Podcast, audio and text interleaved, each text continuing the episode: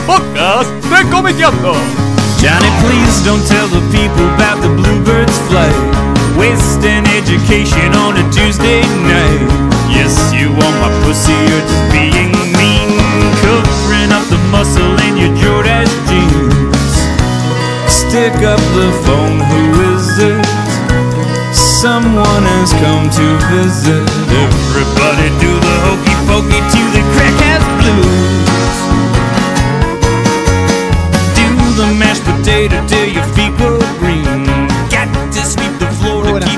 bienvenidos. Este es el podcast número 54 de Comiqueando, no me equivoco. Pero eh, estamos eh, subiendo el 54 antes del 53, que ya está grabado y que el cual vamos a subir después de, de una fecha clave que vamos a hablar hoy en el podcast. Eh, por motivos urgentes realizamos este, este podcast porque tiene que ver con, con, con, bueno, con Comicópolis, que es eh, el evento comiquero que ahora ya se está acercando en breve. Eh, también prometemos subir rápido este podcast para que todos puedan escucharlo con tiempo y saber bien cuáles son la- las noticias alrededor del evento.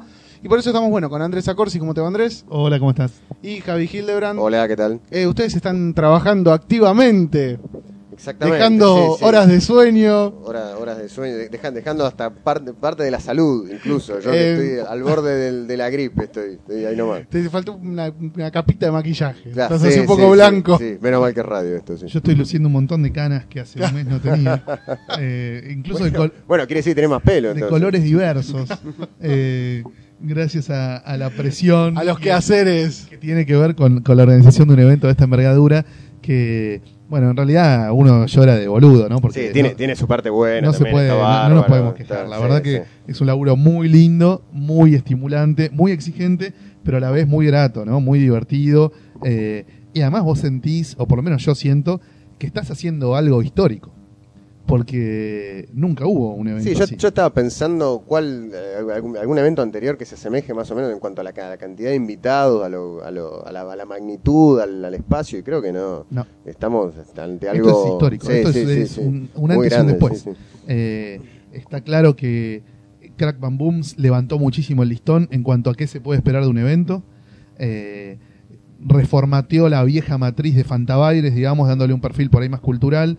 Eh, y esto, eh, a ver, eh, Comicópolis, s- con un perfil por ahí similar al de, al de Crack Bam Boom, o mínimamente tocado, sube la apuesta a un nivel que Sí, también era combinado un poco con lo que era Viñeta Suelta también, que, que se hizo el año pasado en El cierre en- se el hizo en cierre se hizo en, claro. en Tecnópolis y bueno, este, hoy, hoy de nuevo, pero con un espacio mucho más grande, con más invitados, con más actividades, bueno, en fin, todo como multiplicado por varios números, no sé. Sí. Claro, ¿cuál es la premisa, digamos, a la hora de trabajar? Digamos, ¿cuál es el, el objetivo más importante? Es, digamos, No, hacer como una es- combinación de invitados. De, El objetivo es darle a la historieta un lugar protagónico dentro de un espacio masivo como es hoy Tecnópolis. Mm. Hoy Tecnópolis es un fenómeno de masas, es un, un evento absolutamente gratuito, gestado desde el gobierno de la nación, que convoca a millones de personas por año. Eh, tener una presencia fuerte de la historieta en ese espacio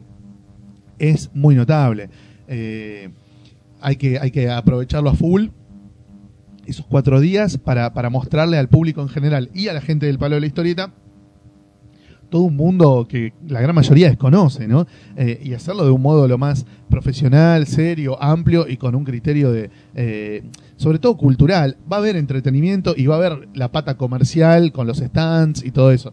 Pero lo que más se busca, o por ahí a lo que más pilas le ponemos, es a que esto sea un evento de alto perfil cultural. Sí, y sobre todo, digamos, convencer al, eh, al paseante Claro, ca- que- casual que va por Tecnópolis, que va para, para recorrer el parque, para pasar el día y que de pronto se encuentra con algo, este, con, una, con una actividad que tiene con la historieta que por ahí no conoce y, digamos, con, una, con un espectro, con una variedad de propuestas que puedan convencer a todos, que van desde, lo- desde los más chicos hasta el manga, los superhéroes, la, la cosa más experimental, historieta europea, historieta argentina clásica, digo, se busca como eh, en un evento grande como Sí, este. también enganchar gente que no necesariamente Claro, está en exacto. Tecnópolis por Es- ese es- motivo. Es un poco la idea. Por sí, eso sí, es tan digamos, importante que este eh, año nos acompañe el clima. sí. Porque, Claro, el año Que no fue pasado- lo que pasó el año eh, pasado. a ver, claro. esta, este año, si llueve, se abre igual y se hace igual, pero no va a haber gente boludeando por el parque, Claro. ¿entendés? Van a venir nada más los fans del cómic a vivir las actividades comiqueras pensadas para ellos. Pero nosotros también queremos que estas actividades, al tener nivel internacional, capten y entusiasmen a gente que habitualmente no mueve un dedo por la historieta, pero que simplemente ese día decidió ir a pasear por Tecnópolis, o los chicos que van a festejar el día de la primavera a Tecnópolis, o todos esos miles y miles de, de- de- de visitantes del parque que si vos les mostrás algo interesante, los captás. Sí, sí, sí, totalmente. Para eso tiene que, nos tiene que ayudar el clima, que es lo que el año pasado falló por Falló. completo. O sea que hay una pasta, digamos que hay que pedirle a. Y claro, Tu ahí ya Claro, a Thor. podemos... A Thor, Claro. a- a- o sea, dioses climáticos del cómic, eh, pónganse las pilas, claro. Sí, sí. Bueno, eh, ustedes me dirán por dónde quieren empezar. Quizás eh, el tema de, digamos, para hacer un repaso. Yo, digamos, una de las cosas que más interés suele generar, obviamente, tiene que ver con los invitados. ¿Quiénes vienen? ¿De dónde vienen? ¿Va a haber charlas? ¿Se pueden hacer muestras? Sí. ¿Se puede hablar, digamos, con editores? Eh, ¿cómo, cuál- digamos, ¿Cómo es un poco el- ese Vamos, panorama? Todo sí, todo, Todo lo que sí. dijiste. Sí. Vamos por orden. Eh, tenemos 26 invitados protagónicos, de los cuales 14 vienen de otros países y muchos vienen de otras provincias. Son gente que habitualmente no ves en los eventos que se realizan en Buenos Aires. Vamos a tratar de eh, acordarnos de todos. Tenemos un machete. Que tengo sí, machete. tenemos machete. Ahí lo busca. Eh, a ver, tenemos de casi todos los países de Latinoamérica uno o más invitados. ¿sí? El país de Latinoamérica que más invitados tiene es Brasil, con Mm. tres. Tenemos a Sí, Renato sí, Guedes. sin contar al argentino, obviamente. Renato Guedes, que es un clásico de las convenciones, ya fue a convenciones en hasta el último pueblo choto de la Argentina. Y después vienen también Alan Siever y eh, Arnaldo Branco, Arnaldo Branco. que son dibujantes más de la tendencia de humor salvaje. ¿sí? Mm. Son historietistas, pero más apuntados para el lado del humor gráfico, más quilomberos. Son como una especie de Gustavo Salas o Diego Sí. De, sus, de, de su país. De Uruguay tenemos dos. No, y además, eh, no sé si, si contás al editor acá. No, no, eso después. Después los editores vamos a Hay repasar un editor de Brasil después. también, después lo Hay un editor de. Brasil. Eh, de Uruguay tenemos dos invitados. Rodolfo Santulo, guionista ya casi argentino, prolífico, eh, muy conocido, muy taquillero en Sí, la ya en cualquier momento saca la nacionalidad cualquier porque momento, cada- pasa más tiempo Claro, acá que en. Uruguay, me parece. Y eh, Matías Vergara, dibujante también muy notable, que tiene varias publicaciones en Argentina. Sus libros, los libros que hace para Uruguay se suelen distribuir también acá. Un dibujante muy, muy talentoso. Hincha de Racing, además, como corresponde. ¿Hincha de Racing? Y de, la- y de Atlético de Madrid, igual que yo. Me falta ser de Peñarol y ya soy igual que él. Pero yo no soy hincha de ningún equipo uruguayo. Te falta, te falta saber dibujar de, la manera Claro, bestial que lo hace él. fútbol, Claro. Ah, Claro, pero mira qué casualidad, que él es hincha de un cuadro argentino, que es el mío, y los dos somos hinchas de un cuadro español, que es el mismo. ¿Pero qué le pasó? Perdió una apuesta, Sí, hincha claro. tiene- Perdió, perdió, una- perdió varias, me parece. Perdió el rumbo. Bueno, nada, yo con de Matías soy muy amigo, nos fuimos juntos a Estados Unidos el año pasado. Bueno, un genio, un campo absoluto. Eh, después tenemos de todos los, de un montón de otros países un invitado. Vamos a repasar. De Chile viene el maestro Carlos Reyes, que es guionista, periodista especializado, eh, conductor y moderador de charlas, eventos, de lo que quieras. Es el un- creador del sitio Vergo un comodín absoluto, claro. Sí. Y que eh, publica mucho también la editorial Arcano 4. Él fue uno de los coordinadores de todo el regreso del Dr. Morty. Sí, Hizo un exacto. montón de movidas muy grosas. eh, que También fue en uno de los editores de De la, de- la revista Sudamérica acá. Sí, sí, Claro. que tenía tres editoriales. Claro, en estaba una que la de- manejaba él, una en Bolivia, la de y una- Bolivia, sí. y una en, en Argentina. La, la- la de Bolivia era Cuevas, ¿no? La de Bolivia la manejaba Joaquín, Cuevas, otro de los que es invitados. nuestro invitado de Bolivia, De Bolivia. un dibujante y animador y diseñador excelente, eh, que estuvo muchos años eh, al frente de la organización de Viñetas con Altura, el Festival de La Paz, eh, muy, muy reconocido en todo el continente. Después de Perú viene Rodrigo Laos, que es un dibujante extrañísimo. Tiene una sola obra grosa que se llama Islas, con la que ganó muchos premios en Perú. Eh, y va- va- lo vamos a tener acá. Después de Venezuela viene una artista que se llama Noir Yaguará, eh, del palo más alternativo. Sí, No sí, sí, sí. Tiene, este, sí, es más que nada, la- labura mucho en ilustración también. Es muy joven, es del, nació en el 87, así que tiene. Ah, es una borrega. Eh, sí, sí, 30, sí. no, 20 20 años, 20, 20, 22, 27. 23. Sí, sí, sí, sí, pero la verdad que tiene, 26. tiene, tiene, un, tiene un laburo muy, muy O interesante. sea, yo la conozco a ella, pero no sabía que ella era artista. Yo la conocía como una fan, digamos. Claro, sí, sí, sí, no. Este, y bueno, viene, viene, viene para acá también. Después y tenemos también De Colombia a Mariana, Mariana Gil, Gil Ríos, que es una historietista de la cual tampoco conozco También mucho. publicó, bueno, tiene, tiene varias historietas publicadas en, en- en las antologías que también se suelen ver acá, en Larva, en, en Carboncito, y hace poco sacó con la editorial eh, Robot, la que, la que sacaba la, la- el pliego ese robot, la hoja Sí. robot, sacó una novela gráfica que se llama, lo tengo por acá anotado, eh, se llama Raquel y... ¿a ¿Dónde está? Producción. Producción. Raquel y los sueños, una cosa- sí, sí, yo la vi en internet. Acá lo tengo.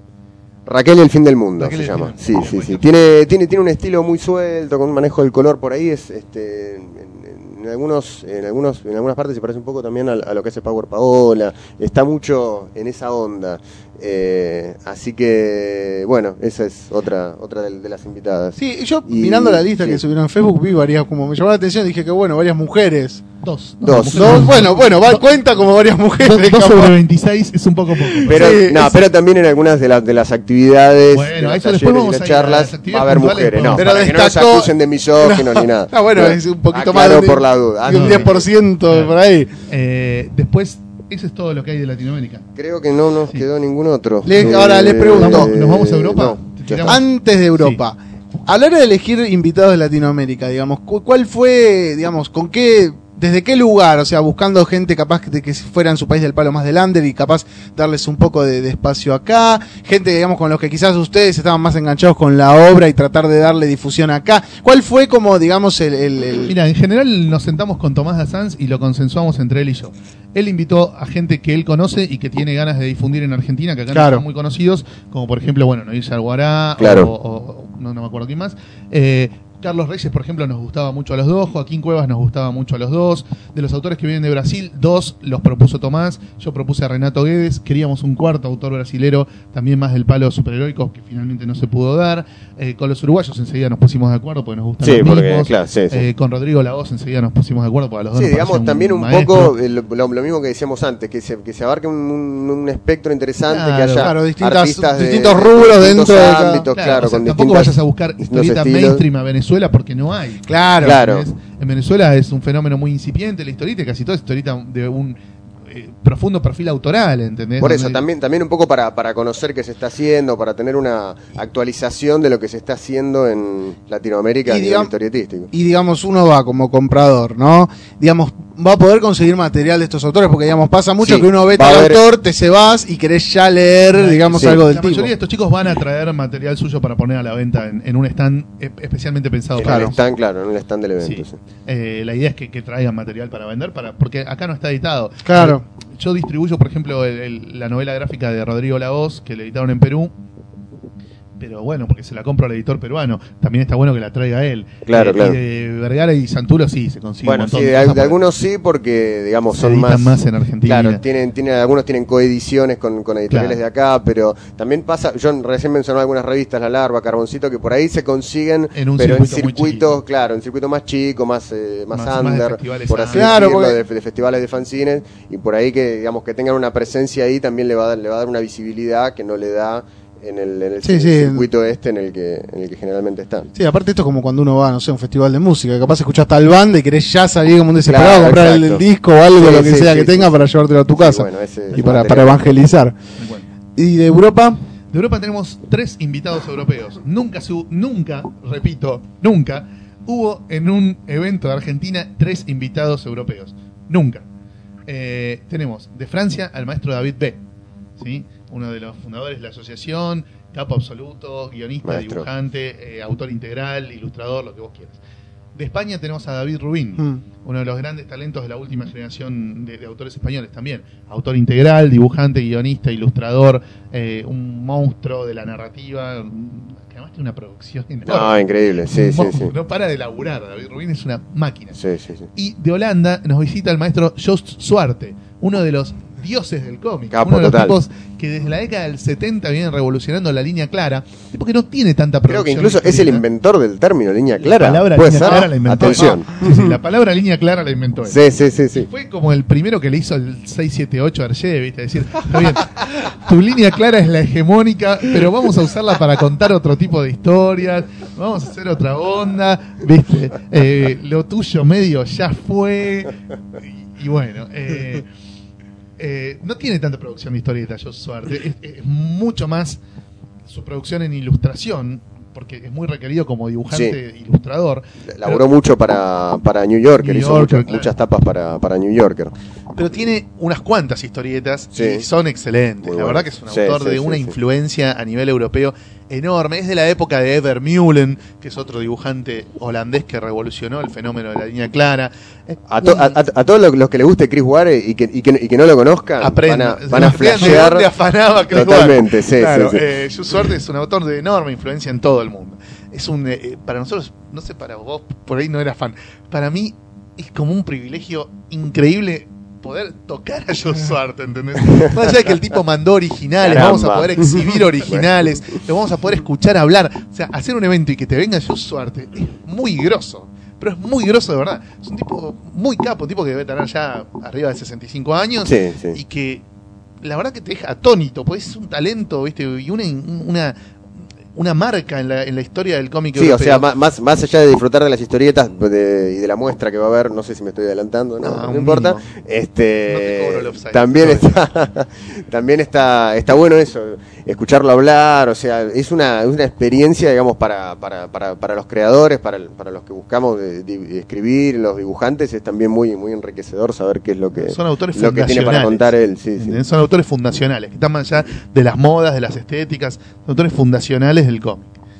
Y bueno, y nos queda un autor que viene de otro país, que es de Estados Unidos, el maestro Bill Sienkiewicz, un poquito grosso, un chabón un poquito capo. Acá hace su- sus, primeros pinitos se está Ah, haciendo. Sí, sí, sí, un que, muchacho. ¿viste? Promete, sí. sí. Encima laburó siempre con guionistas mediocres, tipo Frank Miller, Alan Moore, Alan Chris. Claremont, ¿viste? siempre con los verduleros, que siempre rascando el fondo del tarro. ¿viste? Eh, hizo la biografía de Jimi Hendrix, adaptó al cómic a Moby Dick, eh, hizo un libro de historieta política denunciando las maniobras turbias de la CIA en el tercer mundo. Es una- un set de figuritas de los dictadores amigos, ya- amigos Sí. de los yanquis, donde está la, la figurita de De Videla. Claro. O sea, tipo es un- una leyenda viviente. Además también. de las historietas que todos conocemos, de Y, Electra por supuesto, Cecil, hizo un millón de cosas de Batman, de Wolverine, sí, de cualquier cosa, de- para pagar las expensas, como siempre. Ahora está laburando con Straczynski, está haciendo una miniserie Ajá. para Image. Nunca había publicado en Image. No, Ahora mirá. está, está en eso. Y por supuesto también es muy conocido como ilustrador. Hizo la adaptación al cómic de la peli de Duna. ¿Te acuerdas de la peli de Duna? Ah.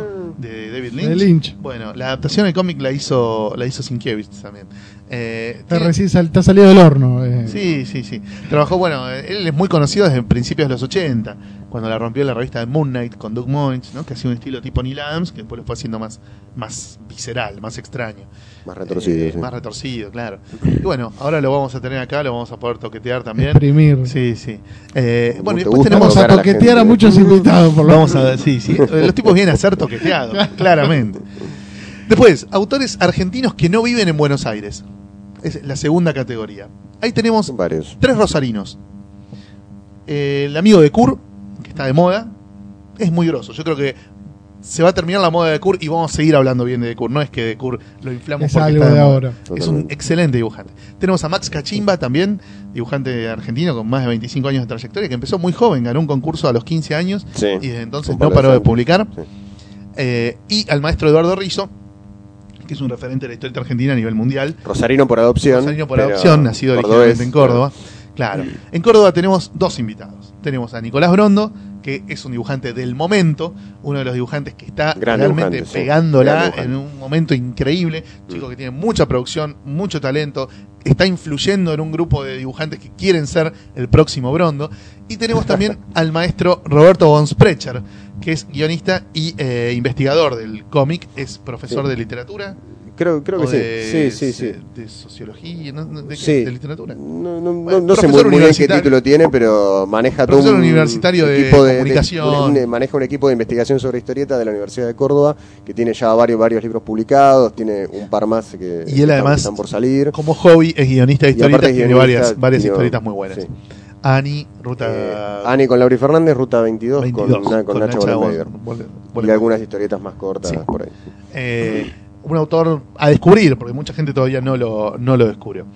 Después de Tucumán tenemos a César Carrizo, que es guionista, dibujante, coordinador de toda la movida de Dibutopía y además el principal referente a nivel continental, no nacional, continental, sobre el tema de historieta en las escuelas, que es muy importante, pues es la pata que le falta abrir a la historieta. Claro. ¿sí? Eh, entonces va a estar César Carrizo con el tema de historieta en las escuelas. Después tenemos de acá cerca, de San Nicolás, provincia de Buenos Aires, al maestro Marcos Marco Vergara, Vergara. uno de los clásicos modernos, o de los modernos más clásicos, llamalo como quieras. Sí, sí, sí. Es como un Otro- híbrido entre varias tradiciones. Sí, aparte, gran dibujante que aparte publica un montón, está Es todo, tiene una muy producción prolífico, sí, claro, y además es muy, muy editor grande. también, es un- un- y es editor, claro, un autor muy de importante. la editorial Loco Rabia con, con Ale Farid. Y que también ha hecho mucho por llevar la historieta a las escuelas, pues también es bibliotecario en, un- en una escuela en, en En San, San Nicolás. Y, eh, ¿cuántos nos quedan? ¿Quién falta? Uno solo. El maestro Carlos Casalla. Es Ah, un honor para nosotros tener a Carlos Casalla. Carlos Casalla, por ahí la gente lo ubica por el Cabo Sabino. Pero también tiene un montón de otras historietas como El Cosaco, Perdido Show, Alamo Jim, un montón de historietas eh, que son. que Además, El Cabo Sabino es la historieta más longeva de la historia del cómic. No hay otra historieta en el mundo que se lleve publicando, aún hoy, más tiempo que el que se lleva publicando Cabo Sabino. Hace más de 50 años que Carlos Casalla sigue dibujando el La Cabo sigue haciendo, claro, sigue dibujando. es un señor que tiene 86 años, para que lo ubiquen, toca en una banda de jazz, toca la batería y actúa en una obra de teatro. Y además dibuja historietas todos los días. Vive en Bariloche y no va jamás a eventos de historieta, viene a Comicópolis, donde obviamente le vamos a hacer el homenaje que se merece. Después nos quedan en la lista de los 26 invitados protagónicos algunos invitados que Ah, viven en Capital acá, y Gran claro. Buenos Aires, que también son todos bastante figurita difícil, no son los más obvios. Uno de ellos es Carlos Nine, uno de los grandes genios del dibujo argentino, maestro, bueno, padre de otro maestro, un autor con una enorme trayectoria. Después tenemos también de los que viven acá cerca, Ariel Olivetti, también otro referente a nivel mundial de la historieta y la ilustración nacional, a Miguel Rep, otro grosso del humor gráfico y la historieta, con muchísimos años de trayectoria, y me queda uno solito, que también hay que ponerse de pie para nombrarlo. Es el más grande. o el sea, más grande. No, hay- no hay nadie más. Probablemente el más grande. Sí, de todos, más todos estos que nombramos son pichis al lado del que vamos a nombrar ahora, que nunca jamás fue a un evento de historieta en la Argentina, que es el maestro Quino. ¿Sí? Que también va a ser un enorme honor que haya aceptado ser el padrino oficial de Comicópolis y por supuesto va a tener su homenaje. Esto va a ser el día jueves a la tarde. Pues es el único día que va a venir Quino. Sí. Hay que subrayarlo, pues no va a estar los cuatro días. Quino va a estar solo sí. un día, tres horas. Sí. Eh, así que bueno, con ese elenco Para todos los protagónico, públicos, gustos y edades. Sí, sí, sí. donde hay gente incipiente, gente consagrada y gente hiper mega archi consagrada, eh, armamos este elenco de 26 invitados que tenemos para, para estos cuatro días. Es muy difícil mostrarte 26 invitados en Claro. cuatro días. Claro. Algunos los vas a ver chispazos, un taller, una charla, un ratito, una actividad, pero van a estar. Queda tranquilo que van a estar. Van a estar firmando, van a estar Sí, dibujando, van a estar, si, si no están en la charla, estarán en un, en un stand firmando libros, haciendo dibujos o, o estando por ahí, se, se puede charlar, se puede acercar. Con los invitados más destacados vamos a tener charlas a solas, con otros armaremos paneles, con otros otros participarán en los talleres. Eh, no sé si querés seguir por los talleres. Yo te iba a preguntar antes de los editores, todos los talleres, ya que estamos, digamos, cómo Bueno. van a ser, cuáles van a ser. Sí, son 20 talleres en total. Son 5 talleres por día y hay 4 días. Son- los talleres son breves, son talleres de una hora. Mm. Hay talleres de nivel inicial y talleres de nivel un poquito más avanzado. Ahí tenemos, de los invitados que ya te nombré, los que van a estar dando talleres son Alan Siever, que va a estar dando un taller de humor gráfico, Renato Guedes va a estar dando un taller de presentación de proyectos, asesorando a los chicos que quieren presentarle proyectos a las ¿Cómo? Muy, muy interesantes. ¿eh? Renato publica en. Francia y en Estados Unidos, Sí, además sí, de ser de Brasil, o sea, y habla castellano mejor que nosotros encima. eh, Ariel Olivetti va a estar dando un taller de color digital, muy interesante también. Eduardo Rizzo Mm. va a dar un taller de dibujo de nivel avanzado, eh, centrado en el tema de la composición. Rodolfo Santulo va a dar también un taller de guion de nivel avanzado. Marcos Vergara va a dar un taller de dibujo. Nicolás Brondo. Eh, otro dibujo también. taller de dibujo. Sí. De Curva va a dar un taller de ilustración editorial. Esos son los autores que están entre los 26 protagonistas y nos van a estar ayudando con el tema de los talleres. Pero también convocamos a otros autores, que son los que nos van Sí, a nombrar te ahora voy a decir, bueno, eh, Ale- Alejandro Farías, eh, guionista y editor de Loco Rabia, también va a dar un taller de guion inicial, un primeros pasos. Eh, Kike Alcatena, nada menos, va a dar un, este, un taller de dibujo y composición, ya para, para adultos. Los chicos de Pa- Panxarama, el, el, fanzine, van a estar dando un taller de edición, de autoedición de fanzines. Eh, Sol, Sole Otero va a estar dando un, taller de- de tiras cómicas. Eh, Diego Grimbau, eh, guionista, eh, también va a dar un taller de presentación de proyectos, igual que el de- Otro un poquito grosso, que Claro, publica- sí, que sí. publicó alguna cosita en algún país. En Francia, publica una tira acá en, en tiempo argentino. Eh, José Luis Gaitán va a estar dando un taller de manga, un conocido nuestro. José, del semillero de la Eh, Alejandra Lunic va a estar dando otro taller de ilustración editorial también, que publica en, en, en, bueno, un montón de revistas. Eh, Diego Cortés, guionista y, y editor de, Cordobés. de Córdoba, Cordobés. de Córdoba, va a estar dando también otro taller de guion inicial. Gustavo Sala, otro, Otro que amigo recién de la empieza, casa, va a estar otro. dando un taller de humor gráfico. Eh, unos conocidos míos, la gente de Hotel de las Ideas. ¿Vas a eh, estar una- vos, Javi, dando ese taller? No sé, si puedo. Ah, si vos no estás, ya no me inscribo. Uh, bueno, bueno. si- Chicas, si no va a estar Javi, no nos inscribimos. Bueno, van a un, un taller de autoedición también para, para los que quieran hacer su propio proyecto editorial.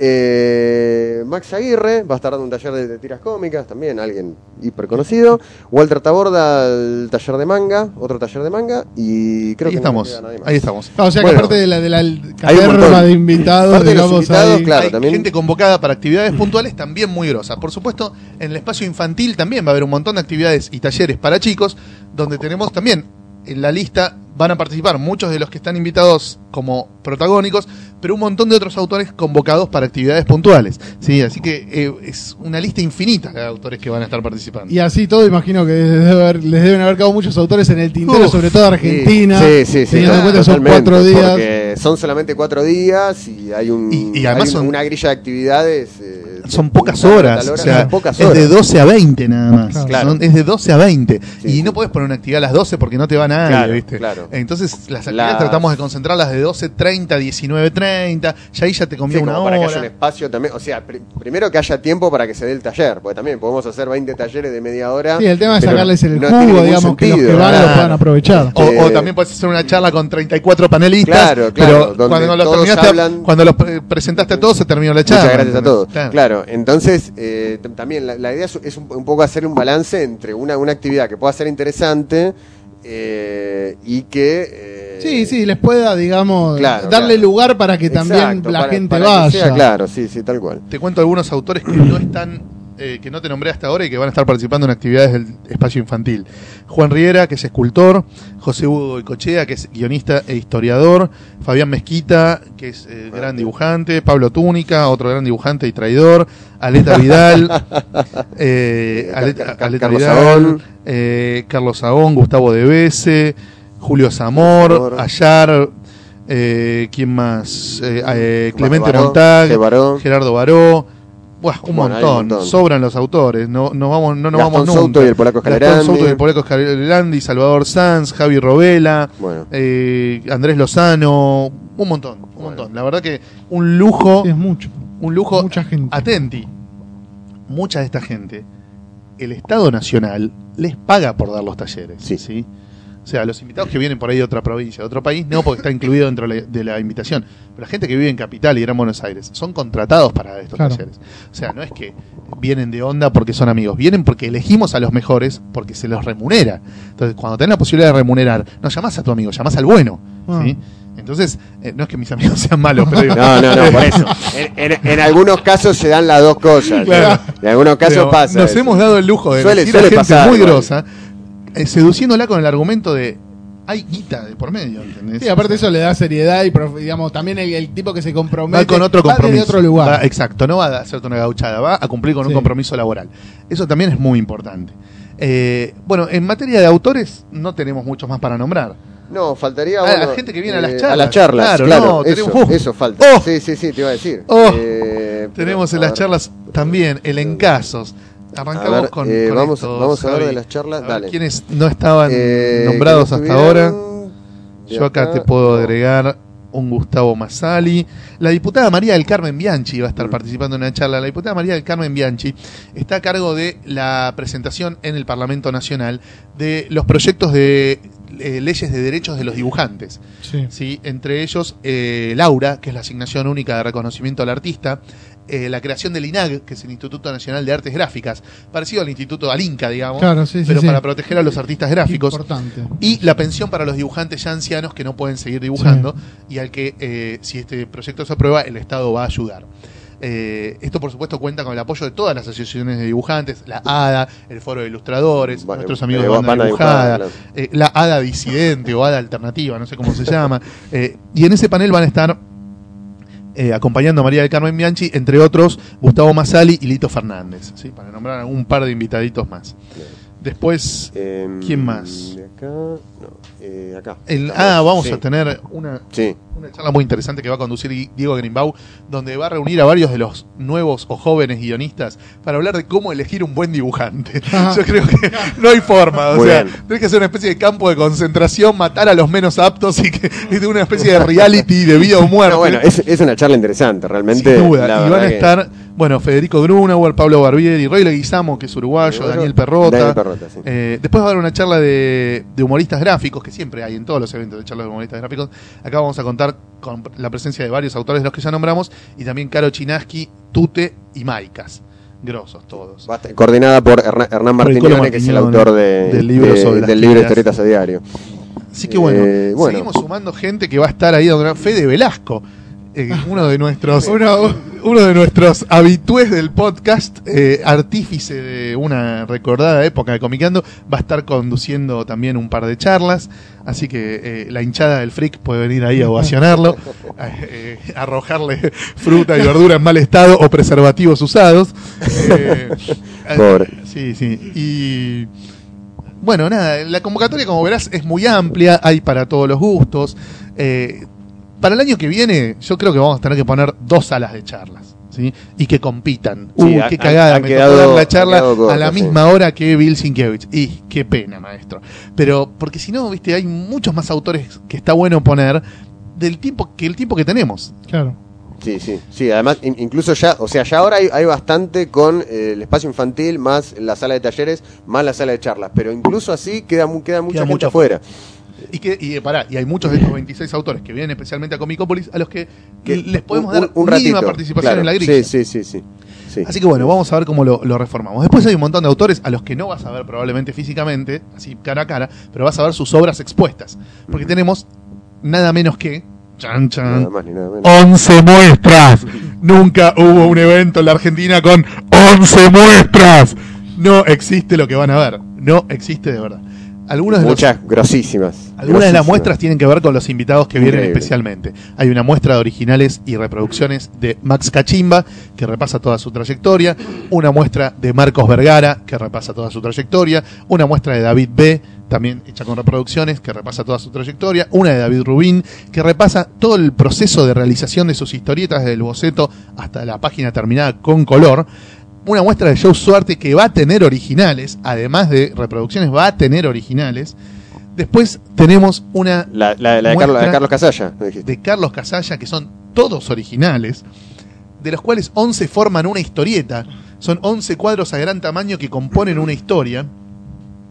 Después tenemos la muestra que se llama Maracanazo, que es una especie de lucha dibujada entre estos dos autores limados de Brasil, Alan Siever y Arnaldo Branco, contra dos representantes de Argentina. Uno es casi Uno es argentino. casi argentino, claro. Es Hernán Siriani, Hernán Siriani y Diego Párez se enfrentan a estas dos bestias en una especie de duelo de humor zarpado. Sí. Eh, es, es loquísima esa muestra, son 24 originales. Es muy linda muestra. Eh, después nos queda La- una muestra que se llama Futuro, que la coordinaron los chicos de Dibujados. ¿Viste las muestras que hay siempre en Dibujados, que es un tema y un montón Sí. de dibujantes que dibujan sobre ese tema, una ilustración o un chiste o una página de historieta? Bueno, hay 50 autores que entregaron ya sus trabajos para la muestra de dibujados. Se convocó de modo abierto, se presentaron 80, los chicos dibujados eligieron a los 50 mejores. Ahí hay pichis tipo Lucas Varela, ¿entendés? O sea, muertos de hambre que recién empiezan tipo Lucas Varela. Eh, después, la muestra más grande de todas es la del INJUVE. El INJUVE es el Instituto de Juventudes Españolas. es una muestra que se hace todos los años en España con un concurso donde se convoca a los nuevos historietistas y nuevos ilustradores. Acá los ganadores, los que quedaron en la selección final del Injuve del 2012, exponen en Comicópolis. Es una muestra enorme, son más de 100 trabajos, donde vamos a descubrir nuevos ilustradores e historietistas españoles. Y finalmente nos queda una muestra que es la del archivo de la Biblioteca Exacto. Nacional.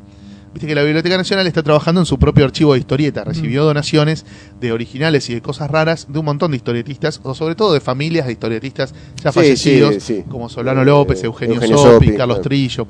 Bueno, de ese material donde hay cosas rarísimas, se seleccionan no solo originales de autores clásicos, sino también objetos que tienen que ver con el proceso clásico de la impresión de las revistas. Sí, por, las- por ejemplo, esa- esas planchas con arriba, con el eh, con el, el pa- papel, papel vegetal, con el con el color, cómo, cómo se aplica sobre, sobre el original. Bueno, las es- filminas, ese tipo de placas cosas. de impresión, todas cosas que se utilizaban antiguamente para imprimir las viejas revistas, esas que vendían millones de ejemplares, Sí. y también se van a exponer, por supuesto, en vitrinas, revistas viejas de- clásicas de la historieta argentina. O sea que va a ser una muestra también grande, Gigante. ambiciosa. Sí, to- to- todo esto, digamos, es parte del archivo de, De la la, Biblioteca de la- de la Nacional. Biblioteca Nacional que están coordinando Judith Gocioli y José, y José María Gutiérrez. que son los autores de la historieta Los salvaje. Sí, autores sí. del libro La, la, Libro la historieta salvaje. Premiadísimo, queridísimo por todos los que se lo compran, recomendadísimo por los que ya lo leímos. Eh, así que bueno, en total 11 muestras, una zarpada flayera, muy, muy grosso. Eh, ¿Qué más? Volveríamos entonces, que los dejamos en el camino, a los editores. Ah, claro. Quedaron editores. pendientes. Faltaba. Bueno, ¿viste que en algunos eventos aparece un editor de alguna editorial de afuera y la gente le puede mostrar carpetas y proyectos? Sí. Bueno, acá vienen seis. Gracias al apoyo de la Fundación Exportar, que es una fundación dependiente del gobierno argentino que se dedica a mostrar el talento argentino en otros mercados, vamos a tener nada menos que seis editores. De Estados Unidos vienen tres. Viene Gregory Lockhart, que es editor de Vértigo y de DC. Viene Tranqui. Sí, un pibe que coordinó algunos títulos de Before Watchmen. Es el que saca las antologías, ¿viste? Esas antologías trimestrales que saca Vértigo, o Sí. cuatrimestrales con historias cortas. Coordina eso. Está también en Fables, en Dan Britain. Eh, después viene Stephen Walker, de Marvel, que coordina esos títulos chotos tipo Hawkeye, Daredevil, esos que no ganan los premios. Sí, ¿viste? sí. Bueno, no, es el más prestigioso, obviamente, es un senior editor de Marvel. Eh, y tiene a su cargo algunos de los títulos más prestigiosos y algunos de los más vendedores. Es el que le dio la luz verde a Dan Slott para hacer Superior Spider-Man. O sea que los fans de Peter Parker ya saben a quién hay que ir a cagar a trompadas. Eh, Después de Dark Horse viene Dave Marshall, que es el coordinador de las líneas de Conan y Star Wars, donde trabajan muchos autores argentinos. Ah. Es tradición que en las líneas de Star Wars o de Conan haya autores argentinos. Eh, es un tipo que obviamente sabe historieta argentina, le gusta, viene a ver qué más hay. Eh, después tenemos un editor de Francia. Nunca vino en Argentina un editor de Francia. En este caso tenemos a un capo increíble que es Tomás Ragón, de la editorial Dargaud. Eh, Tomás Ragón fue el creador de Poisson Pilot. Poisson Pilot, si lo recuerdan, fue una cosa que sucedió a principios de este sí, siglo, sí, sí. cuando eh, una editorial muy grande empezó a captar y a, y a generar nuevas publicaciones con los dibujantes de la asociación que habían surgido en los 90, el caso Jo- Louis Strong, John Fa, Manuel Arsenet. Entonces son como los de Christoph Blaine, son como los grosos de Poisson Pilot. Bueno, Tomás Ragón va a estar en Argentina, va a estar viendo qué hay. Él ahora está coordinando varias series para Francia, entre ellas una que tiene un dibujante argentino, que es Marcelo Frusín, dibujante de La Expedición con Richard Marazano, que le está yendo muy bien. Después de España traemos un editor que nunca trajimos, eh, que es Vicente García, de la revista Dolmen. Por una cuestión, sobre todo de afinidad, la Dolmen empezó como la comiqueando y después tomó otro rumbo, eh, que fue el de, el de publicar historietas y, y- y libros sobre historietas, sketchbooks, novelas de literatura, casi todas de terror, zombies y esas cosas que a mí no me gustan. Eh, pero bueno, eh, Vicente también es copado, le gusta la historieta argentina, eh, queremos que vea lo que hay, a ver si le interesa publicar cosas allá, y si no, que venga a divertirse, pues es un grosso. Y finalmente de Brasil tenemos a Claudio Martini, que es el editor de Zarabatana. Zarabatana es la editorial brazuca que publica mucha historieta argentina, publica La Fierro, La Fierro. brasilera, publican a Liniers, Salvador Sanz, Mina Berry, Varela, eh, un montón de cosas de historieta argentina, se publican en portugués, obviamente, en Zarabatana. También publicaron Bando de Dois, Ah. de- del maestro Danilo Beirut. Un montón de publican historieta europea, japonesa, una editorial de un criterio alucinante. Entonces nos gusta que venga y también va a estar conduciendo la charla entre los autores brasileños Claro, va a estar también, sí. que, Con los que van a participar. Así que eso es la, la tarea de los editores, se va a concentrar en dos días. El jueves 19 van a estar dándole una charla a los editores de acá, contando cosas sobre los mercados, la distribución, la difusión, los contratos, la comercialización, cómo ven ellos desde sus mercados los distintos bueno, aspectos. porque eso tiene que ver más con el área profesional, digamos, no Eso- solo con los que quieren iniciar. Eso no es abierto al público, Claro. claro, no, Claro, eso no es abierto al público. Está apuntado a los editores profesionales de la Claro, y para que puedan, para que ofrezcan el, el material que tienen editado para ver si, se- si lo, si lo Si pueden vender se afuera. puede publicar si puede afuera, obviamente. en Y el además para aprender, para escuchar Claro. a tipos que son líderes en sus mercados, que cuenten cómo lo hacen, cómo les va, Sus por experiencias. qué, sus experiencias, compartir un poco las experiencias entre todos. Y el viernes 20, los editores extranjeros van a estar viendo carpetas de artistas argentinos que quieren publicar en estos otros mercados. Hay todo un proceso de selección, bueno, como en cualquier convención internacional, sí. hay filtros, digamos, para llegar, pero finalmente unos cuantos afortunados van a tener su entrevista cara a cara con algunos de estos seis editores para, para ver si se pueden exportar sus talentos, que es lo que le interesa a, a la Fundación Exportar sobre todo. Así que bueno, eso es eh, el- la programación en cuanto a los, a los editores.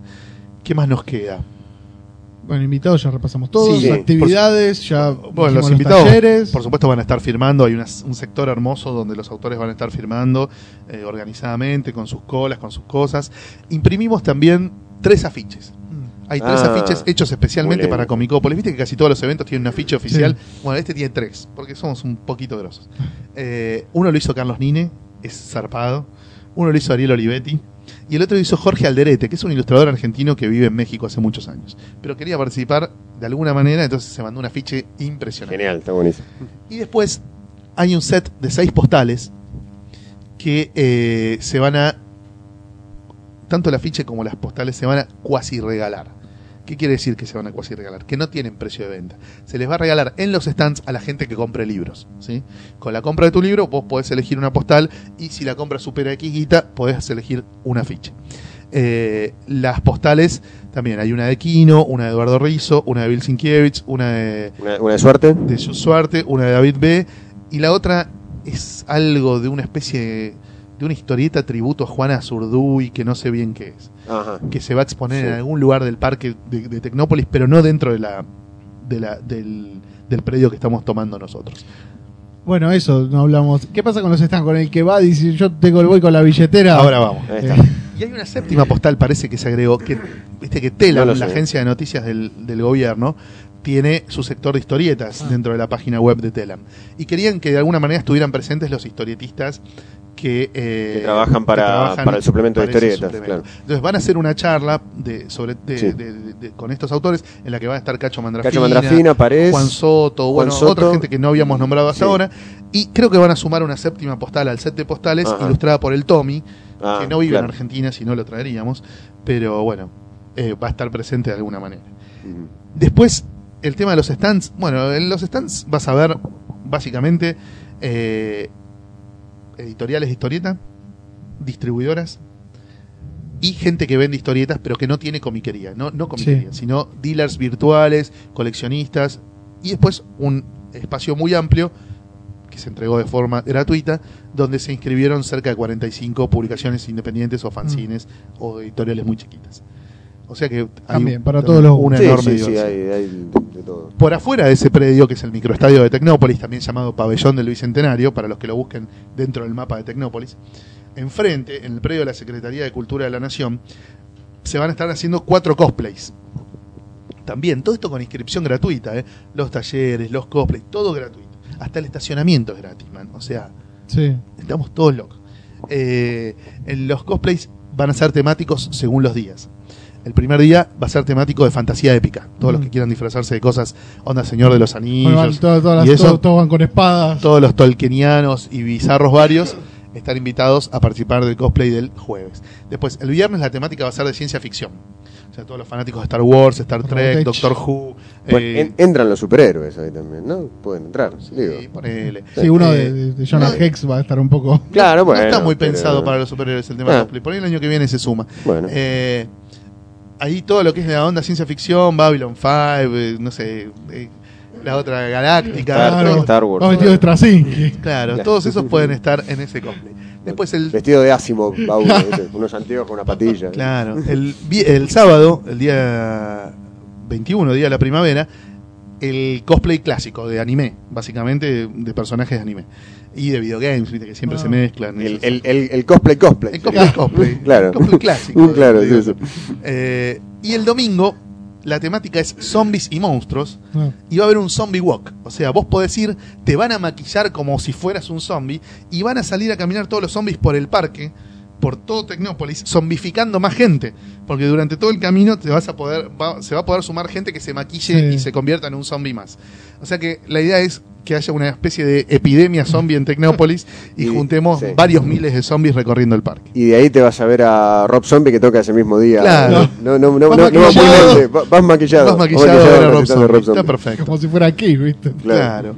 Eh, o sea que dentro de lo que es eh, el entretenimiento también hay una opción que es la de participar en forma gratuita de estas actividades. También va a haber algunas bandas tocando música de anime y eso, pero en un predio aparte, para no joder el tema de las charlas, de los No, talleres. está todo como bien dividido como para que no se encimen las actividades. Sí. Y aparte me parece que está bueno que justamente, digamos, es una convención donde, o sea, recién ahora estamos hablando del tema de los stands, ¿no? Donde realmente hay muchas cosas para hacer que no todas tienen que ver con comprar. No es ir para comprar, sino para ir y escuchar No, charlas es, para... es un- es una, es una parte. Está muy bueno que vengan Es a una comprar. parte, pero hay muchas otras cosas más para Claro, hacer. está muy bueno que vengan a comprar porque va a haber papa muy fina, viste, muchos eh, muchos stands de editoriales, lanzamientos que se van a producir especialmente para la convención, entre ellos el tomo 2 de Shankar de Alcateni Masitelli, cosas así muy grosas. Estamos por confirmar si se llega a editar también un tomo 2 muy esperado por la hinchada, después les confirmo.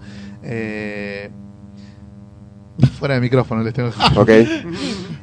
y nada, va a haber lanzamientos, cosas, va a haber sí. mucha movida editorial, o sea que está bueno que la gente vaya con guita y compre. Va a haber cómics así de americano y de todo tipo. Por supuesto, las distribuidoras que importan, caso Planté y la Van a estar presentes. van a llevar Van material de David Rubin, de David B, digamos, de lo que hay, digamos, lo que más o menos se consigue de los autores que vienen de afuera y no tienen sus obras publicadas en Argentina. Así que bueno, va a haber un poco de, de todo. los stands son una pata más, tan importantes como pueden ser las muestras, los talleres, las charlas, el espacio infantil o, o- o el laburo de los editores. ¿no? Es decir, son todas distintas actividades que van armando un- una oferta muy diversa, muy dinámica, donde obviamente te vas a quedar con la leche, ¿entendés? Ah. ¿Qué hago? ¿Me pongo la cola para que me firme Kino o me voy a la charla de fulano sí, que me quería cuando escuchar? hay esa oferta hay que decidir, Viste. claro. Por eso Y- más o menos también se piensa en el cronograma como para que act- actividades que le no se interesar a la misma de- persona no, se superpongan. Es difícil porque tenés, te- tenés que coordinar el espacio infantil, más los talleres, más las charlas. Este, Más y- el tema de los autógrafos, donde también va a haber movida, Claro. porque mucha gente va a las convenciones a hacerse firmar cosas por los artistas o a sacarse fotos con los artistas. Así que, así que bueno, es, es difícil de hacer, pero bueno, tratamos de, de- de llegar al- a ese A un equilibrio, claro. Y todo de, de 12 a 8. Exacto. Todo de 12 Si a fueran 8. 10 horas más también tendrían para llenarlo. Si fueran 10 horas más, también nos divertiríamos mucho. Sí, Si- y si sí, fueran sí. 6 días más, también. ¿eh? También. Bueno, a- hablando de los 6 días más. En realidad Exacto. hay 3 días más, o 4 días más. Cuatro días más. En realidad hay 4 días más, en los cuales vamos a hacer actividades muy puntuales en Capital Federal. ¿sí? Sí. que sirven un poco para cubrir algo que el evento no tiene, que es presentación de libros. Viste que hasta ahora no dijimos ninguna charla es presentación de libros. Claro. Las novedades editoriales no se van a presentar adentro de Comicópolis, sino que previamente a Comicópolis, los cuatro días previos, domingo, lunes, martes y miércoles, vamos a hacer actividades muy puntuales en lugares, eh, espacios culturales de la capital federal, Sí. con la presencia de autores, muchos de los cuales todavía no nombramos, o sea, seguimos sumando gente y que tiene que ver con esto, ¿no? Con lo de presentación de libros, darle un espacio a los editores argentinos para que en espacios culturales de la ciudad muestren las historietas que se están publicando. Exactamente. Por eso lo que hay son digamos, presentaciones de libros, eh, cada una en un espacio, por lo general son librerías, hay también espacios culturales. Sí. Tenemos el 15 de septiembre, domingo, en el cúspide que está en el Village Caballito, se presenta Escuela de Monstruos 2 del Bruno, Dante Elefante 2 de Javier Robela, Elías y el perro de la esquina ladra de nuevo de Leo Arias, eh, Historias de Bosque Negro de Fer Calvi. Eso es el día domingo. Mira, ¿ves? ahí a Leo Arias y a Fernando Por no ejemplo. los teníamos. No los Ahí teníamos está, nombrados. bueno. Eh, eh, no los teníamos Se- en Tecnópolis, los tenemos suman- en la Village Caballito. a la, a la presentación. Después el 16 de septiembre en el Ateneo Gran Splendid, esa librería enorme Sí. que está ahí por Santa Fe Callao, eh, se presenta Sol de Noche de Guillermo Sacomón y Patricia Breccia, eh, Diario de Loriseta, la antología zombie que sacó Omnipress, que entre los autores van a estar Diego Greenbaum y Salvador Sanz. Y eh, 500.000 dibujos, el libro reciente que sacó Llanto de Mudo de Diego Parés. El día 17, el martes 17, en Libros del Pasaje se van a presentar Los Subterráneos y Contratiempos, los dos flam- flamantes libros del Hotel de las Ideas. Ciencia y Superhéroes, el libro de texto que sacó Andrés Valenzuela con Paula Bombara, creo que es la, coautora. Y ¿Dónde está el polaco? de Barón y Fabio Zurita. Y el cierre, el gran cierre de toda esta serie de presentaciones es en el patio del liceo, en la galería patio del liceo, el día 18, donde se presentan Tiburón Diablo, de Camila Torre Notari, Lo que no importa está acá, el nuevo libro de Gustavo Sala, que edita Moebius, El sabio de Sion, de Brian Hanches, eh, Felices los Nionios, un libro de un libro de humor de un autor Juan Vegetal que lo saca la editorial Galería y eh, los dos nuevos volúmenes de Perramus, o sea, el volumen que compila el 1 y 2 de Perramus de Juan Sasturain. Ese mismo día aparte se inaugura en el Moebius Liceo, se inaugura una muestra de Rodrigo Laos, uno de los invitados al, al festival que nombramos hace un ratito. Así que va a estar Rodrigo también, además de Va a estar Rodrigo también, obviamente. Nosotros no sabemos si vamos a estar, hay que ver si llegamos vivos. si no, el, el domingo, no sé si nos vamos a juntar, nos van a juntar con cucharita. Y aparte, en el espacio La Calor, que es el espacio de serigrafía que está en el tercer piso, también va a haber una muestra con los invitados latinoamericanos que, que vienen acá. Así que ese yo, día. me, yo me comí una muestra cuando enumera- enumeramos las 11 muestras. Me comí la muestra de los clásicos de la historieta argentina. No, no, lo dijimos. ¿Lo dije? La, del- la del archivo de la biblioteca. No, la de los clásicos, la que el año pasado eran 30 originales y este van a ser casi 40. Ah, ah, claro, no, no la dijimos esa. Bueno, Esa es una muestra que Otra hicimos, más. hicimos el año pasado cuando se hizo el cierre de viñetas sueltas en Tecnópolis. Sí. Y gustó mucho, entonces este año la vamos a hacer, pero ampliada. Ahí van a ver originales de José Luis Salinas de 1937, de Alberto Brecha de la década del 50, de Dante Quinterno, de. Bueno, después, por supuesto, autores más, más recientes, bueno, de Solano López, Arturo del Castillo, eh, Paul Campani, un original hermoso de Mr. X, eh, de José Muñoz, de, de Enrique Brecha, Altuna, Alcatena, Meglia, Rizzo, eh, Lucas Varela, Gustavo Sala, Esteban Podetti, eh, son un montón, ¿no? Seguro me Sí. voy a olvidar de alguno, de García Seijas, Juan Jiménez, bueno, un montón de autores clásicos de la historieta argentina, Cazador, que, no lo nombramos todavía, de Liniers, que todavía tampoco había, había figurado, varios, muchos, muchos autores importantes de la historieta argentina van a estar representados, eh, Eduardo Ferro, eh, Guillermo Divito, bueno, un montón, van a estar representados ahí en una muestra ori- todo originales, originales, de clásicos de la historieta argentina. Bueno, muy bien. ¿Algo que les haya quedado ahora en, en el tintero? ¿Alguna cosa que se le haya olvidado? Si no, ya. No, todo, todo es gratis, no sé si. Todo lo- es lo- gratis. Lo hay que- repetimos. hay gratis. claro, menos lo que quieran comprar en los stands, Claro, todo es gratis. todo es gratis, Todo sí. es gratis.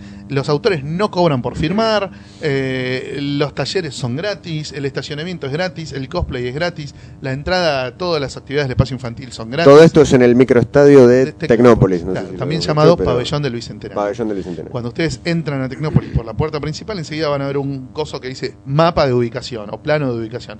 Ahí buscan Pabellón del Bicentenario, es por la calle principal derecho, antes del predio que utilizamos el año pasado, justo antes.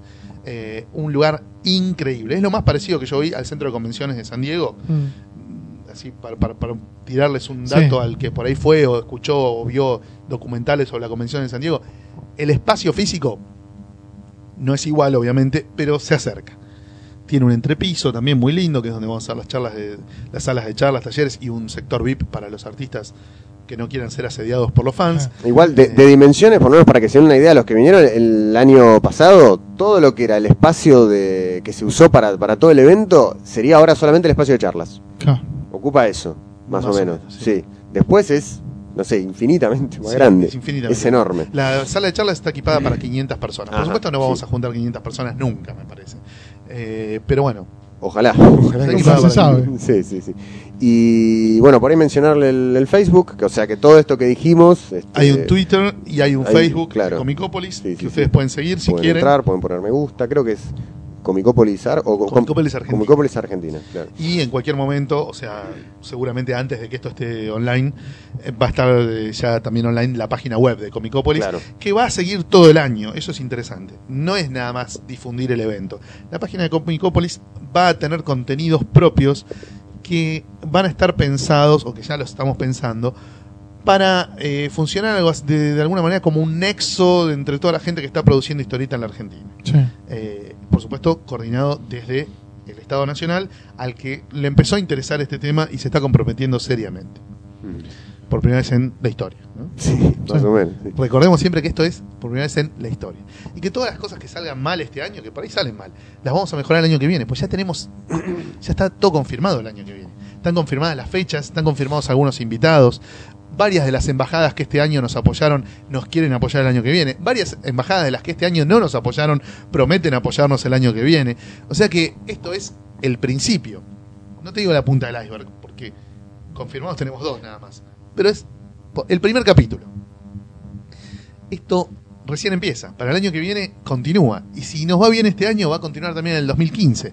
Y si en el 2015 no viene algún retrasado mental que diga hay que tirar la mierda a Tecnópolis y poner de nuevo el cuartel de los militares, por ahí Sí. en el 2016. Sí, sí, sí. Andás Esto- a ver. Sí, lo, lo que tiene interesante es, es eso, que esto es un, es un puntapié para, para, para, para seguir haciendo cosas, no solamente con Tecnópolis, sino para este, justamente Para con, abrir con lo- con lo de la página web, por ejemplo, y para, y para seguir haciendo cosas con Para con que te des una idea, uno de los capítulos más divertidos del, del Secret Origin de, de Comicópolis se da en diciembre del año pasado, cuando el secretario general de la presidencia se reúne con la presidenta de la nación y le pasa un informe de todas las cosas que se hicieron en Tecnópolis durante el 2012.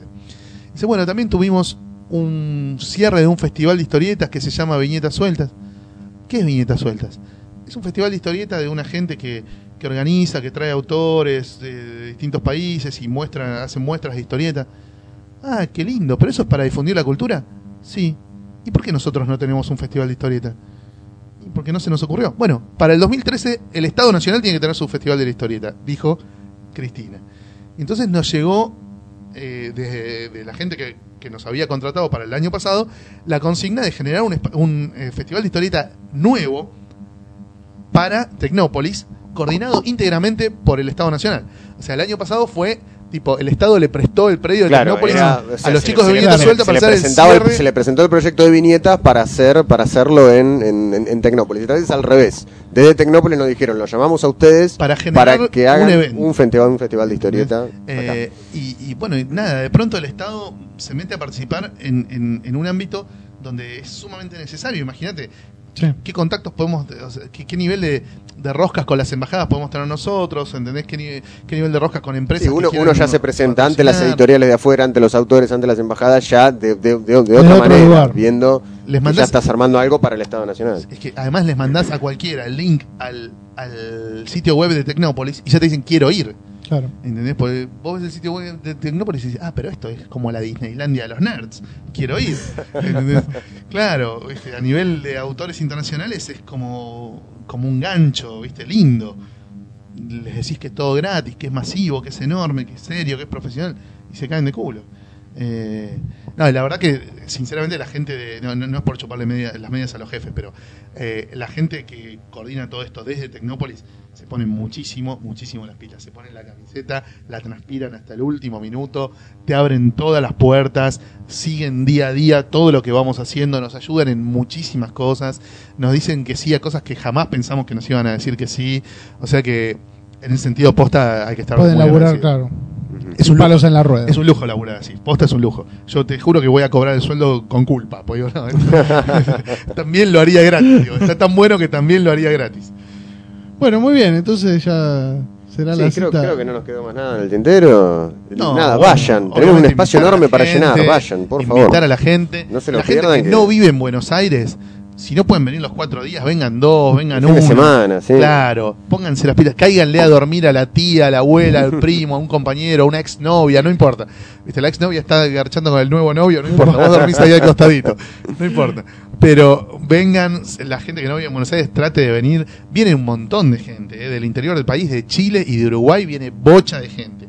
Ojalá sean miles los que vienen de otras ciudades y otras provincias para participar del evento. No solo los artistas a los que invitamos nosotros, también otros artistas a los que no invitamos y gente común que quiera venir a ver algo que se hace en nuestro país por primera vez en la historia. Y además es una buena excusa para los que todavía no fueron a Tecnópolis para También, conocerlo. claro, para conocerlo, para pasear un rato. Que es muy zarpado. Que está O muy sea, bueno, es enorme. Sí, sí, el otro gigante, muchas cosas para hacer. El, el predio que nosotros usamos el año pasado, sí. ahora es todo de videogames. Ah, cierto, me habías contado. Lleno de videogames. Cierto, sí, Hay sí, videogames sí. desde 1980, de los que jugaba yo cuando era pendejo. Hasta bueno. ahora. Y No es todo gratis. Y podés jugar a los videogames durante horas y horas y horas cambiando. Podés jugar al Dragon Slayer gratis, boludo. Yo, no jugaba- yo no jugaba al Dragon Slayer porque había que ponerle como 8000 fichas y era, costaba un huevo. Bueno, ahora podés jugar al Dragon Slayer gratis. Juegos con la Wii, ¿viste? Esos que, como Sí. que movés las manos y se mueve Sí, toda sí, la pantalla. sí, sí. Yo soy un ignorante. se ríen de mí estos hijos de puta. Mirá el viejito, no entendió la tecnología. Bueno, eh, Como que habla de los aviones. Mirá, eso vuela, bien. claro, claro, claro. Y el Todos los comentarios a este podcast va a ser sobre El eso. otro día me subí un gusano de metal que iba por abajo de la tierra. No sabés lo rápido que llegué al centro. Eh, un gusano gigante, era, eh, íbamos mucha gente dentro del gusano. Eh, bueno, nada, entonces. eh, Sí, digamos, es, hay- una, mucho para- es una buena ex- excusa para ir a recorrer Tecnópolis, descubrir. Bueno, todos los dinosaurios. Ahora estaban armando dinosaurios nuevos. Hay uno- Hay, hay, hay más que el año pasado. Sí, ahora terminaron de armar uno que es más grande que todos los, an- Uh, los anteriores, que Muy es el bueno. Argentinosaurios, ¿viste? Que es Sí, sí, sí, sí. Bueno, no había. Este, este año se inauguró el acuario de Tecnópolis también, el acuario argentino se llama. Eh, hay un montón de cosas para ver, para hacer, para boludear. Se puede comer ahí, también es Sí, muy hay- barato comer. sí, sí, hay No mucho crean que les van a de- arrancar la cabeza No, con la no, no, comida. bueno. El que quiere llegar a las 12 y almorzar una y media, dos, puede hacerlo. Eh, se puede los baños son hermosos los que se quieran cambiar porque se quieren prender en el cosplay no hace falta que vengan disfrazados de, de Chun-Li desde su casa eh, que las violen en el bondi. No eh, hay muy buenos baños donde se pueden cambiar o sea las, las instalaciones están a nuevo no hay más calles de tierra en Tecnópolis ahora son todas escaleras calles de pavimento eh, hay de todo, asistencia a la gente que tiene alguna discapacidad física, tiene acceso a todos lados, eh, rampa, gente que los asiste, no hay ningún, ningún, realmente ningún problema para disfrutar a pleno del parque y de las actividades de Comicópolis. Así que bueno, acérquense, los que quieran consultar algo, consulten al Facebook o al Twitter, eh, nosotros les vamos a responder. Y muy pronto imaginamos que van a empezar a aparecer notas en un montón de medios, ¿viste? Porque ya falta poco, Ya falta y ya estamos activando todo el tema de la movida de, de difusión, de prensa, que es donde por ahí hoy, hoy, 8 de septiembre, estamos más flojos, ¿no? Mm, No es que mucha gente no se haya enterado, no sabemos, pero igual queremos que se entere mucha más. claro. Bueno, muy bien, entonces nos veremos en, en Comicópolis y en, en Tecnópolis. sé, los esperamos. Esperamos que Martín esté los cuatro días ahí también. Obviamente, ¿eh? Te Hay- queremos hay- ahí, ¿eh? Hay una posibilidad de, de Te- sumarlo al Oh, staff. Te también, vamos a estar Martín. buscando, sí. Vamos a hacer fuerza. bueno, muy bien. eh, hoy es un día muy especial, Andrés. ¿Por qué? Te voy a dar, lo venía pensando, te voy a dar eh, la llave eh, musical Llave musical. ¡No! de este espacio. Así que así después nos dice, che, Martín, qué temas de mierda que ponés. ¿Me dejás elegir Es un tu tema? momento. Ah, sos un grosso. En su momento, elegilo, saborealo. Bueno, En cinco años se volverá a repetir. claro.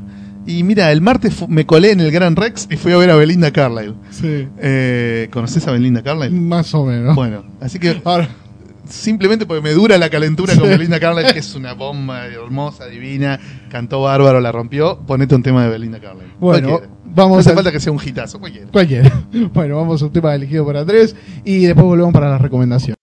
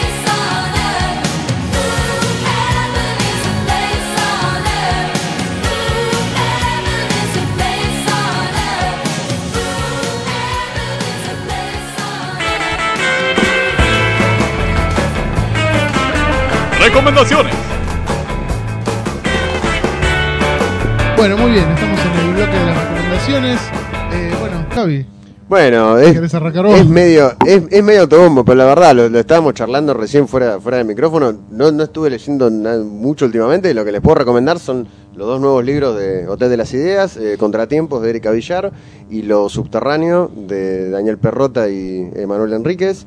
Nada, son, son dos historias bien distintas. eh, con, Contratiempos es una historia de eh, amor. No quiero decir costumbrista porque me van a Sí, decir tiene ah, como una carga negativa". tal, lo que sea", pero pero bueno es este es, es un, un, este Erika lo describió como una historia de amor anarquista o algo así así que eso por un lado y lo subterráneo es una historia eh, bien bien de género bien de terror donde en un momento en, en Plaza Flores acá nomás de pronto se derrumba y aparece una pirámide invertida abajo abajo de la plaza y hay en el medio alguna una Unas escasas seis cuadras de donde estamos grabando Claro, esto. sí, sí, sí, totalmente, así que si sienten algún temblor, este, y abajo hay una civilización oculta, en fin, tiene mucho misterio, mucho, mucho terror, así que está, está buena, se los, se, se los recomiendo, no es, no es solamente autobombo, está, está, está bueno de verdad, así que este, lo, lo pueden conseguir en Comiquería ya. y- Sí, claro. Sí, sí. Así que bueno. ahora que Javi pasó del otro lado del mostrador, y ahora que también es editor, ya, ya hay que desconfiar de sus recomendaciones. No, ya estoy tranquilo. No, no, no. Bueno, y me dijeron que me dijeron que, que diga algo sobre Batwoman.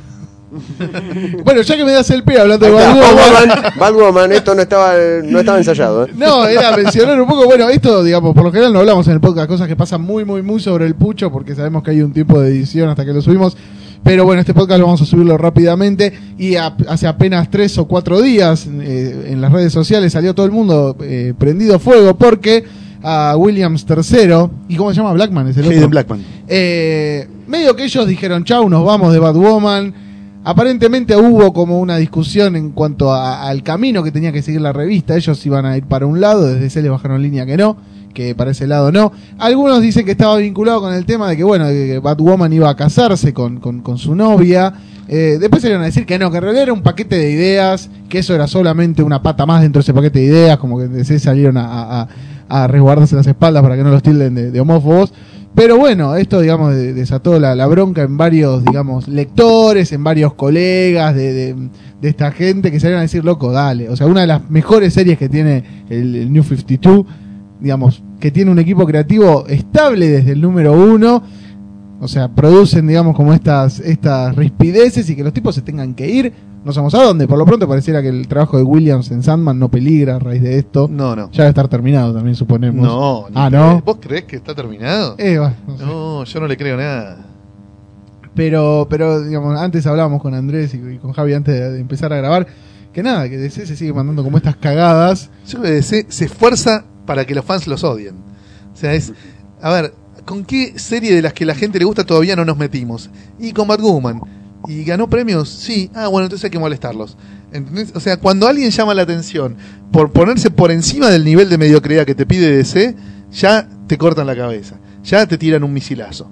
Es así, o sea, y es discutir por pelotudeces, porque, a ver, ¿qué les cuesta hacer que se casen dos minas? Si, no tienen- a ver, no censuran cuando las minas transan, porque hay cuadritos donde Maggie y, Sí, y, se besan. y- y Betty, Katy Kane transan. ¿Cuál es el problema en que se casen, boludo? Pueden transar, pueden sugerir que garchan, pero no se pueden casar.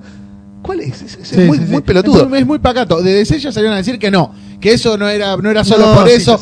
ya te digo, a mí me parece, yo qué sé, viste. Es una gilada. Es creer, pero- una gilada. De hecho, Marvel el año pasado se casó Northstar con Tal un varón y no tuvieron ningún su novio problema. de larga data, con su novio. aparte. Eh, Viste, acá, ¿cuál es el problema? O sea, que Maggie Sawyer es torta, te lo tiraban en los cómics de John Byrne que, que traducía yo para perfil hace 8000 años. ¿Te acordás? Ya desde la primera. Ahora la rejuvenecieron a Maggie Sawyer en el New 52. Es una mina que tiene menos de 35. No vale. Para mí, Maggie Sawyer ya hoy tendría que tener 50 y largo. Eh, pero bueno, está bien. Estaría más cerca de Amanda Waller que. Claro, ponle que Maggie Sawyer ahora es una mina más o menos joven y atractiva. Ok, se la levanta Batwoman. Transan, pegan onda, garchan. ¿Por qué no se pueden casar? ¿Cuál es tu problema, entendés? O sea, no, no- no se entiende. Sigue si siendo- encima- si encima, a ver, si la discusión termina en alienar a un equipo creativo para que se vaya, es la peor discusión que puedes tener, ¿entendés? Porque DC no tiene los huevos para decir estamos en contra del matrimonio igualitario pero sí tiene los huevos para decirle, bueno, váyanse a autores que estaban haciendo un cómic excelente. Entonces sos un pelotudo importante si haces eso. Sí, eh, Williams igual fue un poco más, más diplomático que otros que se fueron dando el portazo en DC o que se fueron mal de una serie. Bueno, Liefeld en su momento. Bueno, otro, otra gran luminaria, ¿no? Eh, maltrata. Sí. Estaba tan por encima de la mediocridad general que le pegaron un hachazo. Eh, bueno, Maguire en su momento. Y bueno, Bendy ya por Twitter se solidarizó con, con, con Williams. Ya, ya le está Hay un tirando, mensaje y ya tenemos alguna serie preparada para ya le vos. está tirando onda, ya le está tirando onda. Eh, y bueno, eh, y vamos a ver qué pasa el año que viene con, con Justice League Canadá de la mano de del sobreexplotado Lemire. Y, y bueno, mientras tanto, Marvel sigue, sigue sumando puntitos. Andrés, ¿alguna recomendación? No, vos sabés que yo todos los días escribo en el blog. Sí, eh, siguen haciendo esta payasada de cosas. Sí, es como no- el numerito. No, no tengo- Es un sketch de Sofovich. Sí. donde Siempre hay que decir lo mismo en el mismo orden. Claro, ahora viene una mina, muestra el culo. eh, Nos trae unas cartas acá. Claro. Eh, y, y dice alguna frase boluda y se va. Eh, y nosotros la miramos. Oh, qué tarro, claro. ¿Qué tal? Eso lo hacía, de verdad. Había un sketch que decía eso. Así que bueno, eh, no, Terminaste Scalp. Terminé Scalped, sí, claro. Fue una experiencia ¿eh? Sí, sí, religiosa, sí. hermosa. Muy, muy lindo. Ahora estoy leyendo, empecé hoy, un recopilatorio que trae todas las, o por lo menos una vasta selección de historietas de Bernie Krigstein, que es un autor maldito, un autor que publicó en historietas menos de 10 años. Después se aburrió de la historieta y se dedicó a dar clases en un instituto de artes gráficas, donde fue maestro, entre otros, de Frank Miller. Eh, Bernie Krigstein pasó a la historia, sobre todo por sus historias cortas en la EC, ¿no? donde hizo la famosa Master Race y un par de historias así muy choqueantes, muy impactantes. Eh, y este libro recopila todo eso y cosas anteriores. Y le estoy entrando, voy despacito, porque las primeras son historias cortas de 1943, 45. Hay que tenerles paciencia, ¿no? Son historietas Sí. un poquito ásperas para la lectura del- a la que uno está acostumbrado hoy. Pero me viene gustando, me viene gustando. Bueno, muy bien. Yo no estuve leyendo mucho. Eh, estuve leyendo mucho superhéroe. Empecé a leer después de años de querer, de tenerlo ahí, el Daredevil de Bendis. Por lo menos leí el primer arco nomás, el, del, el de Ben Urich, con, Sí. el, con el nene. Hermoso. Buenísimo, es increíble. Está bueno porque Daredevil no es el protagonista. Sí, sí, sí, tal cual. Justamente es como el objeto de estudio. Tal cual. Donde el periodista, bueno, a raíz de un nene que está como en un estado, digamos así, medio de, de autista, catatónico. y que Ben Urich sabe que era hijo de un, de un villano, que tuvo un encuentro con Daredevil, del cual el niño de alguna manera formó parte y durante los cuatro números él investiga qué pasó esa noche.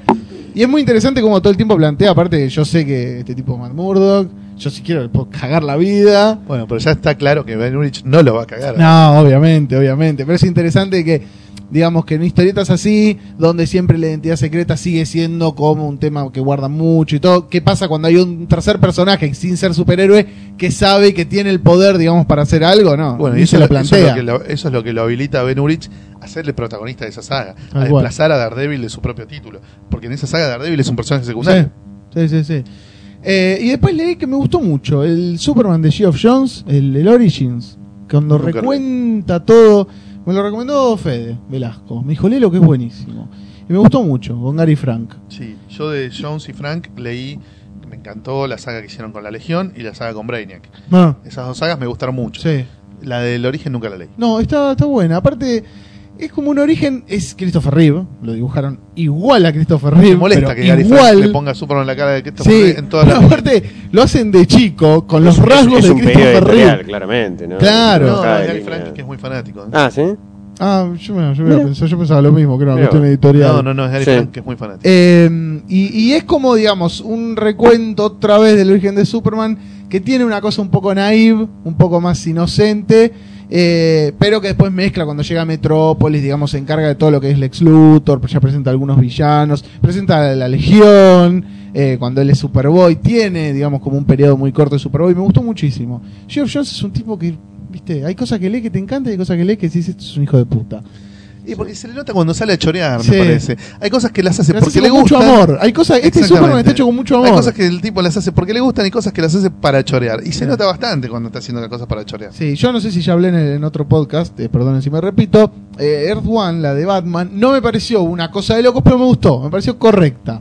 Pero no- me- Leí críticas tan chotas que nunca me animé a a mí me parece que está bien, que es digno. Eh, Pero este Superman está muchísimo, digamos, más arriba. Muchísimo más arriba. Eh, así que bueno, después no estuve leyendo así nada más que recuerdo. Ah, estoy terminando de leer los Fantastic Four de Hickman. Yo estoy como en el último tramo. Ah, yo todavía no llegué. Sí, no se agota. Bueno, yo ahora tengo, me pedí lo de Wide. O sea, lo estoy leyendo al revés. Después voy a leer lo de para atrás. Sí. Claro. Eh, Cuando tengas 50 años vas a hablar lo de Kirby. que me dijeron que está bien. claro. Así que bueno, eso es todo. Bueno, eh, de nuevo, nos veremos las caras eh, con todos. Esperemos, con, sí. con nuestros oyentes. Esperamos en, en Comicópolis. Sí. Prometemos el podcast 53 para dentro de muy poco. Sí, Sí, déjenos que termine este evento y por ahí para el 25 o 26, por ahí antes de fin de mes, tenemos el podcast 53 grabado. Que lo grabamos Está hace, listo, hace un par de está semanas. grabado hace ya bastante tiempo, está editado, está todo listo para salir. Pero necesitábamos meter en el medio este para que la gente que no se enteró o no se cebó lo haga. Exactamente. Así que bueno, Andrés, gracias por venir. No, eso. Javi, gracias por venir. Y bueno, nos veremos en el próximo podcast o en Comicópolis. Hasta luego.